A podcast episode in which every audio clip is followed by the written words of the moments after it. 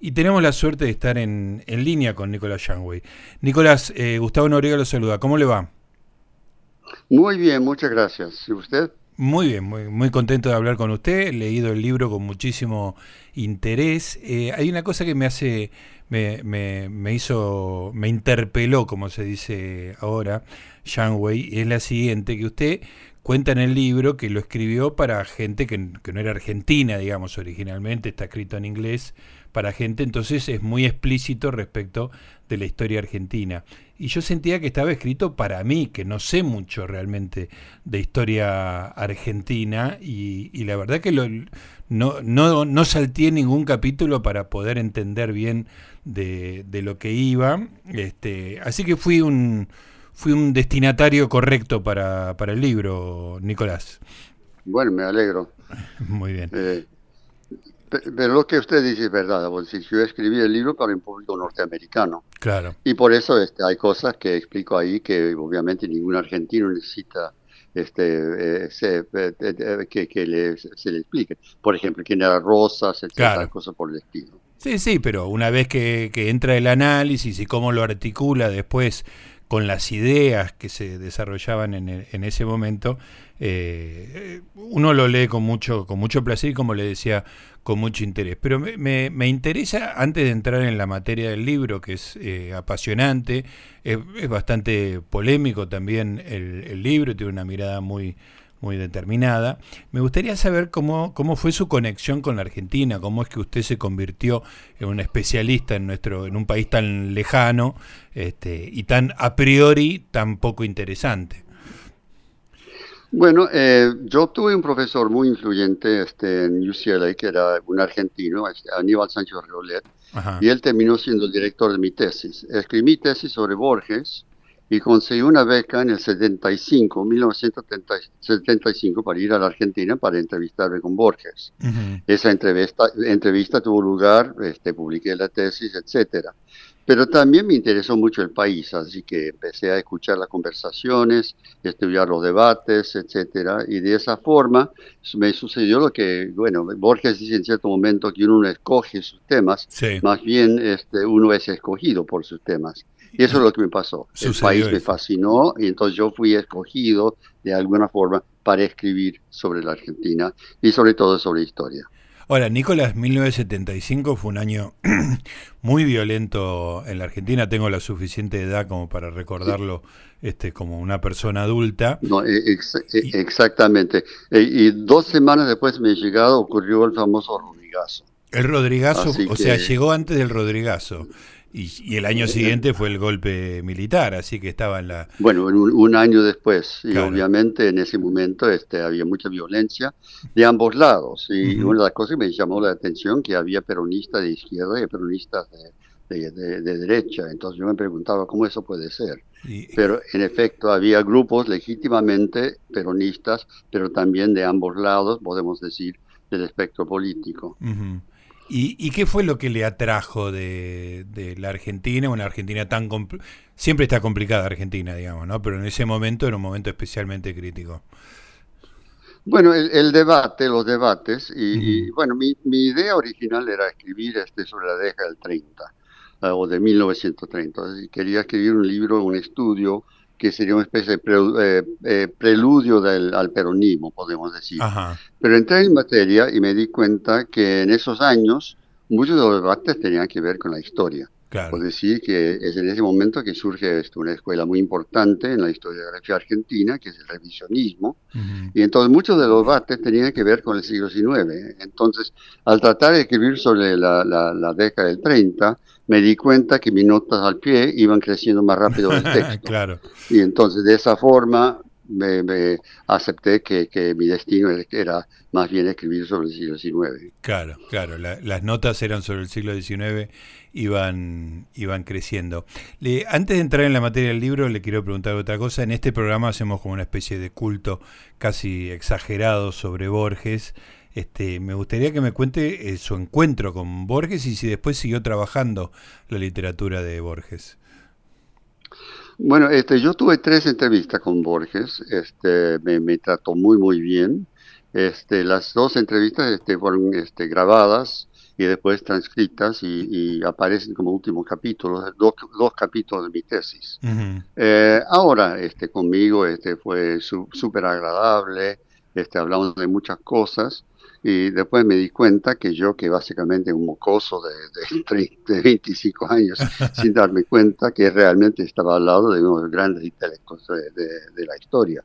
Y sin duda, yo diría, el, el, tal vez el escritor más influyente del siglo XX en América Latina.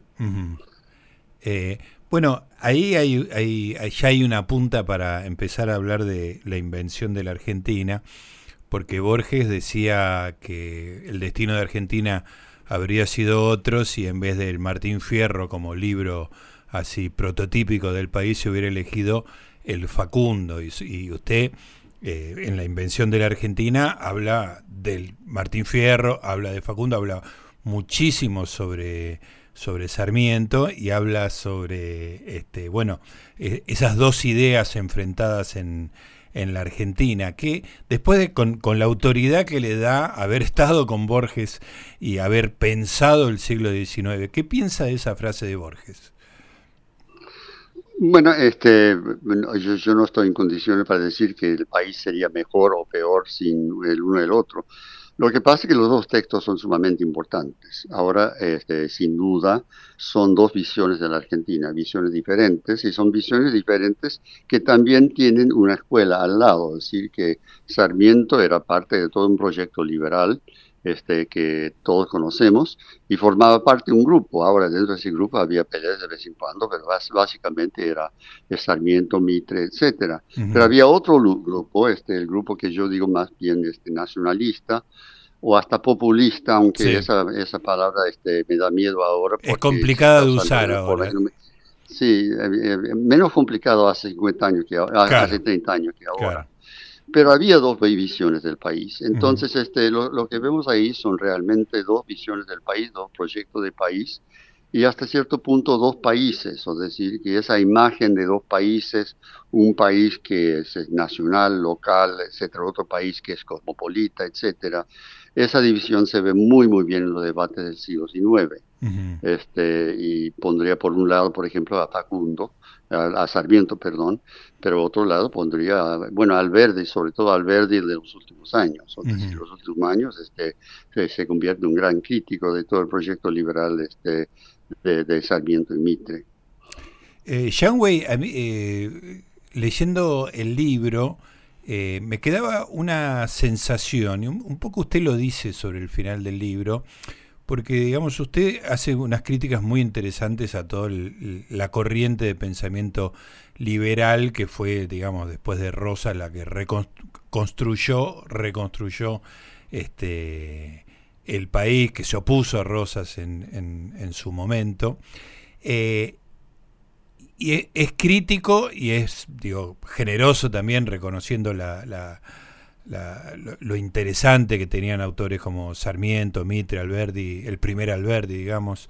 Este, y la otra alternativa, digamos, la nacionalista, vamos a dejarlo de populista por ahora de lado, digamos, pero una, la, más crítica respecto del liberalismo, la que miraba menos a Europa, eh, en su libro, yo no sé, como le decía, no sé mucho de historia, pero leyendo su libro, la sensación que me da es que, eh, más allá de los méritos y deméritos, como que los liberales tenían una idea de país, digamos, ¿no? Eh, probablemente copiada de Europa, también de Estados Unidos, pero era, eh, en el libro también queda como que los nacionalistas eran más un, un rechazo a eso, más que tener un proyecto tan claro no digo ni bueno ni malo, sino en la claridad del proyecto. No sé si me extendí demasiado en la pregunta y se entiende. Bueno, este, tenía un proyecto nacional y un proyecto nacional que en gran medida se realizó.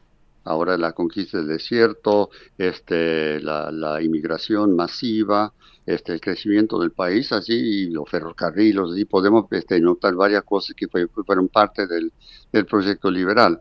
Pero el, problema del liberalismo en, la Argentina y también diría también en este país, Estados Unidos, era un el liberalismo exclusivista, o decir que este, se, creía que o para decir de otra forma, es un liberalismo que desconfiaba de la democracia, que desconfiaba de una democracia real. Así que acto seguido dicen que, bueno, somos todos iguales, este, la, en frente a la ley, etcétera, etcétera, y acto seguido empiezan a eliminar a ciertos grupos o a, restringir la entrada de ciertos grupos al proyecto nacional. Y eso, por ejemplo, es, una de las cosas que, bueno, escritores como, bueno, el mismo este, José Hernández, pero Oligario Andrade tiene un, un folleto muy interesante que se llama este, los, los, este, los dos países, donde dice que realmente el liberalismo, el problema del liberalismo, que era un liberalismo postizo, es decir, un liberalismo que no cumplió con sus propios ideales. Lo que yo le preguntaba a Yang Wei es si el nacionalismo tenía un proyecto de país tan claro como el del liberalismo. Bueno, el, el, nacionalismo, y ahí yo creo que, que eh, eh, eh, siempre es interesante pensar en lo que hubiera pasado. Y una, una de mis dudas en, ese sentido, ¿qué hubiera pasado, por ejemplo, si Buenos Aires hubiera dejado que el, el proyecto de, de Urquiza triunfara? O decir que Urquiza, que organizó el país de Paraná, el gobierno, este, creó la constitución que, eh, que eh, gobernó, que, que en el país durante muchos años. Así que ese proyecto que era un país, eh, que era un proyecto, yo diría, nacionalista en el sentido que era inclusivo, es decir, que quería incluir a toda la nación y con, un, una con, con, la capital en Paraná en vez de Buenos Aires. Así que es interesante ver, pensar qué hubiera pasado si ese proyecto hubiera prosperado. Pero lo que pasa es que Buenos Aires no dejó que prosperara y entonces el proyecto de Urquiza este, fracasó, más bien fue saboteado por Buenos Aires y entonces el poder se, se concentra en Buenos Aires. Eh, y, de, y, y, de esa forma yo creo que vemos que un proyecto nacionalista en embrión que sí del proyecto de Urquiza, este, no prosperó y yo digo que lamentablemente no prosperó porque yo creo que el país hubiera sido bastante diferente si hubieran dejado que el plan de Urquiza, que también tenía este Alberti ahí como aliado, hubiera prosperado. Ahora, más, más allá de las circunstancias históricas, usted tiene un, un concepto muy interesante en el libro que es la, ficción orientativa, este, o sea, ideas que llevan en una dirección, ¿no? Este, a mí la sensación que me da en el libro es que la ficción, esas ficciones, digamos, para que, para usar como motor para diseñar un país, eran más claras en el liberalismo y menos claras en el nacionalismo, como las nacionalistas eran más reactivas al liberalismo que, las liberales, digamos, ¿no? Uno, uno lee su libro y se impresiona, digamos, más allá de las críticas, con el fervor de, Sarmiento, de Mitre, eh, del primer Alberdi, digamos, hay, hay como ideas con mucha energía. Lo, lo, del nacionalismo parece más reactivo, por lo menos en su libro, así lo leí yo. Bueno, no sé si diría eso, porque ahora, si, ahora tomamos el caso de Alberti. Ahora, el primer texto importante de, de, Alberti, hasta cierto punto, es una defensa de Rosas, eh, en, su eh, eh, fragmento preliminar. hasta cierto punto podemos decir que todos eran liberales. El problema era dónde se iba a concentrar el poder. Y cuando yo digo que el liberalismo argentino no cumplió con sus ideales, uno de los, lo esencial o una de las cosas esenciales del liberalismo es que desconfía de la concentración del poder. O si los sistemas liberales, sea de la Constitución de Estados Unidos o la de la Argentina, siempre trata de difundir el poder, o decir que, la, autoridad no, puede concentrar en un solo lugar. este, y el, yo creo que uno de los problemas del, del liberalismo argentino es que dejó este, que se concentrara el poder demasiado en ciertos grupos de Buenos Aires. Claro. Eh, Wei, ¿cómo, ¿cómo fue recibido eh, su texto en, en, Argentina cuando fue traducido por primera vez eh, en medios académicos, digamos? ¿Fue polémico, fue criticado, fue comentado? Bueno, fue, fue polémico porque lo que, lo que pasa que este, yo entré en ese campo eh, bastante ingenuo. Yo no, no sabía que estaba entrando en un campo de batalla, para decir la verdad. Eh, eh, así que, y, mi libro, por ejemplo, ahora yo soy bastante crítico en algún momento de Mariano Moreno, Mariano Moreno, que era muy, muy contradictorio. Y, lo mismo Sarmiento, es decir, que Sarmiento, que a veces es, lucidísimo en, en cuanto a sus ideas, sus interpretaciones, etcétera, pero también este, crea este, una división del país que es exclusivista otra vez, es decir, que eh, uno de, una de las ficciones orientadoras que yo diría que muy importante era la idea de, de una Argentina blanca, de una Argentina europea, de una Argentina este, en que yo digo que, que, que, querían que se podría llegar a París en el metro. Bueno, obviamente eso no pasó, eso no pasó. Y entonces, y, y, yo creo que esa idea de, de la Argentina europea, blanca, etcétera, hizo bastante daño, porque obviamente excluía a muchos grupos, este, sobre todo a las provincias, y hasta cierto punto a algunos grupos históricos importantes. Así que eh, eso cuando hablamos de mitos orientadores, yo diría que es ese mito, por ejemplo, de, de, de, de la Argentina europea, europea este, es, un, es, una, es una ficción orientadora muy fuerte, pero exclusivista. Claro. Pero usted me estaba contando de la reacción que hubo en la Academia Argentina. Ah, bueno, la reacción, este, había, había un poco de todo. Mira, este, la, la reacción casi fue, fue todo muy positiva. O decir que este, la gente leía el libro y, y, una de las cosas que yo digo en el libro, que muchos de los debates que, que, que yo describo en el libro, que yo analizo en el libro, identifico en el libro, son debates que todavía se escuchan. Obviamente hay, hay, versiones diferentes, pero es impresionante cómo muchos de esos temas se siguen debatiendo.